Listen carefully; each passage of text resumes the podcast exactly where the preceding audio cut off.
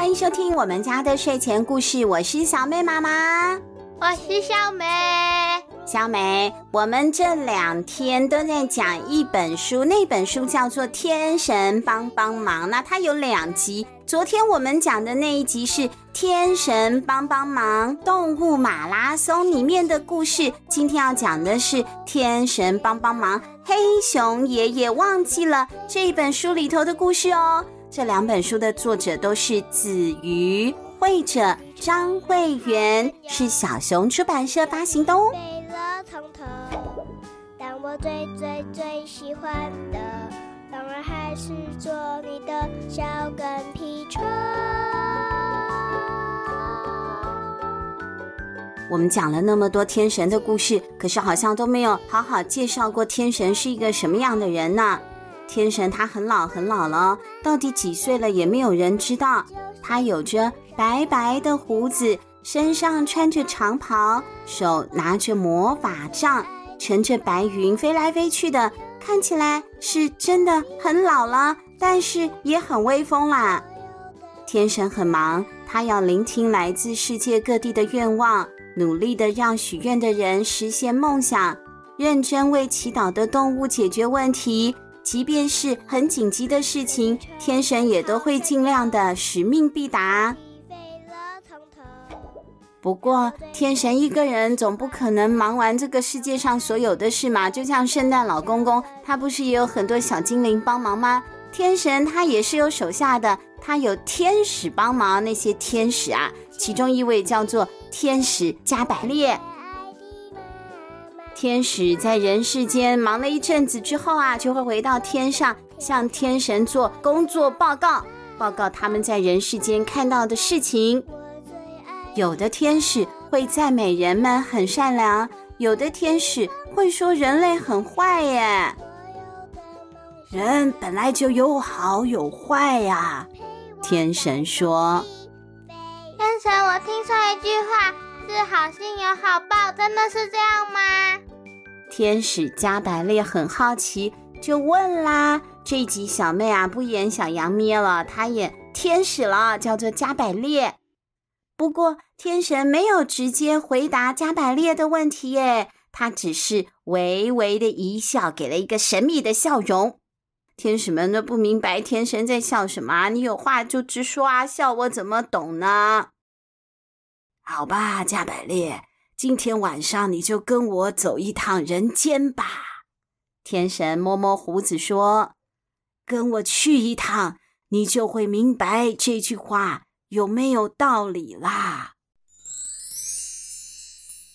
天神挥动魔杖，把自己和加百列变成了两个徒步旅行的普通人呢。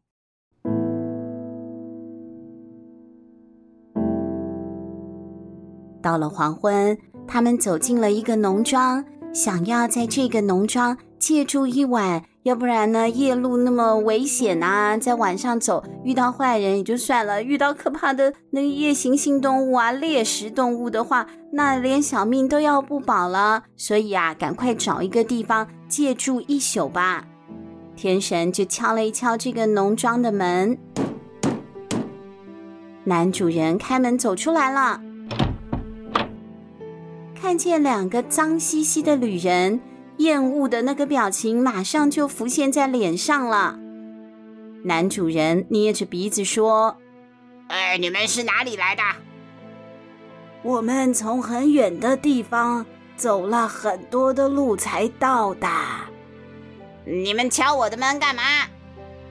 我们没地方睡觉，想要在这里借住。哎呦，那么可怜！如果是我，一定会给小咩咩住的。”可是没有这个人，他坏坏的。他说：“你们全身脏兮兮的，身上都是臭味，进到我的屋子里，不就把我的屋子弄脏了吗？”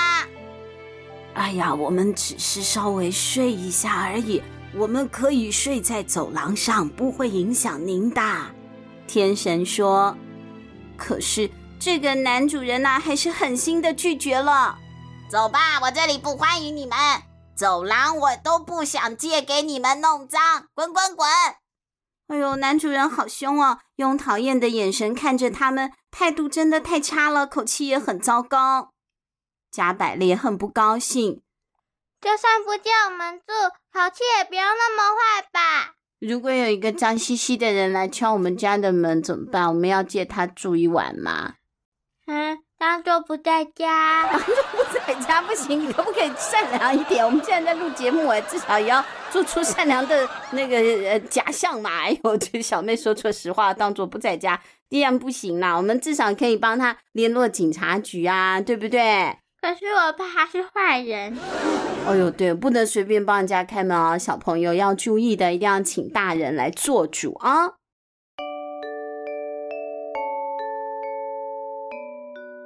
快点走吧，你们！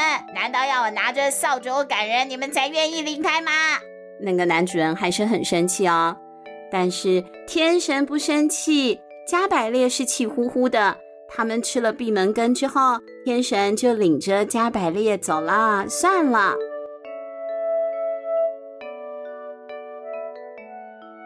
走出农庄的时候，天神看见了羊舍旁的泥地上有一个大洞，哎，那是下大雨的时候雨水冲出来的。天神就挥动了魔法杖，变出了许多石头，把那个大洞给填平了。主人对我们这么凶，不让我们住宿就算了，讲话这么没礼貌。你看他赶人的样子，我一肚子气。加百列很生气。天神，你居然还帮他们把地上的破洞补好，你是担心羊掉进洞里去吗？天神点点头，又摇摇头。他微微一笑的说：“我有我的道理，不会错的。”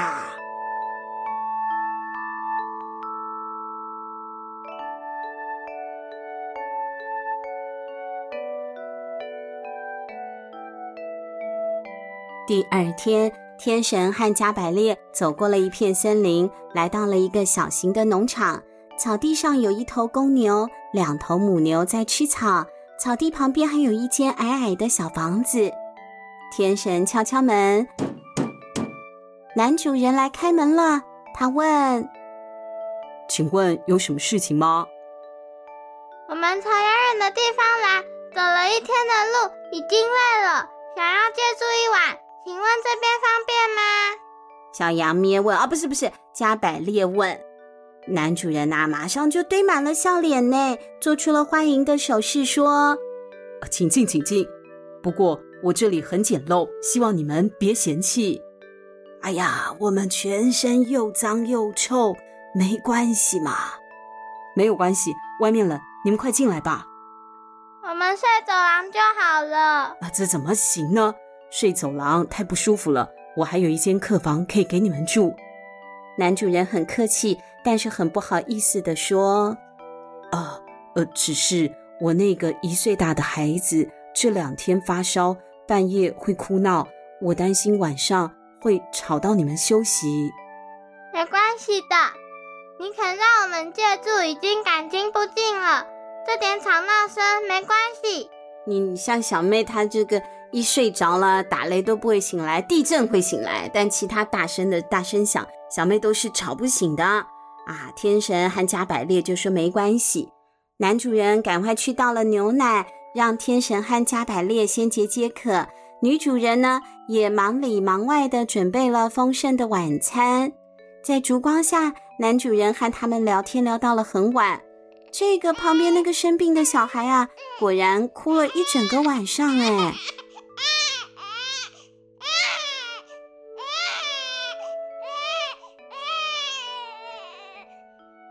好在第二天早上，女主人告诉男主人说，孩子已经退烧了，现在睡得很安稳。不过，男主人从牛栏回来的时候，却是愁眉苦脸的。我们的乳牛死了一头，啊，怎么会这样呢？女主人啊，好难过，因为他们要靠牛才能够生产牛奶呀。这样家里等于是少了一个经济的来源了。加百列听到了以后，很不高兴地问天神：“这到底怎么回事？为什么对我们这么友善的农场主人，却死了一头乳牛？”哎，牛死了不见得是坏事。牛都死了，怎么会是好事？哟，加百列生气了。天神想了一下之后啊，就说：“好吧，不能让男主人损失太多，那我做一点补偿好啦。”天神挥动魔法杖，让另外一头母牛怀孕。明年春天，母牛会生小牛。这小牛算是我送给农场主人的礼物吧。听到这里，加百列的心情就稍微平复了。不过他还是不懂天神干嘛要这样呢？明明可以让乳牛不必死的嘛。天神呐，看出了加百列的心思，终于说了：“你一定质疑我。”为什么帮农场主人补羊舍外的大洞，而这一位好的农场主人的牛却意外死亡了？我都没有阻止啊！对啊，你不是要告诉我什么是好心有好报吗？这样根本就不是好心有好报啊！嗯，这样就有一点好心被雷劈了。怎么这样说呢？我看到的就是这样啊。哎，我有我的道理。天神摸摸胡子说：“你知道我为什么要补洞吗？”不知道。哎，那个洞里有一个宝盒，本来是属于农庄主人的，但是他不友善，我就用石头把它给盖住，让他得不到宝藏。那你知道乳牛为什么会死吗？不晓得，哈哈，那个生病的孩子本来活不过昨晚的，但农场主人好心肠，我不忍心让他失去孩子。死神来的时候，我就跟他商量，用乳牛来换了孩子的命啊。所以死神答应了，孩子活了下来，乳牛死掉啦。天神啊，终于说出了这个惊人的真相了！原来是这样子啊！加百列好高兴哦！天神办事果然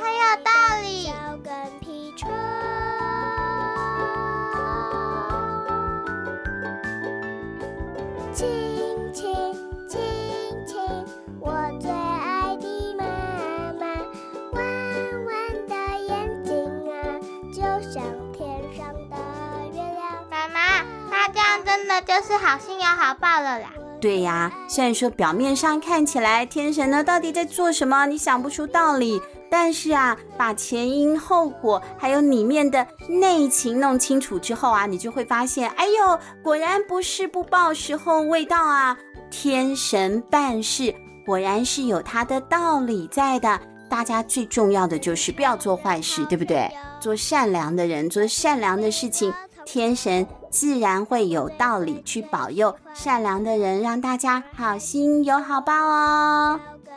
今天的故事就说到这里啦，拜拜，拜拜，我们下个星期见。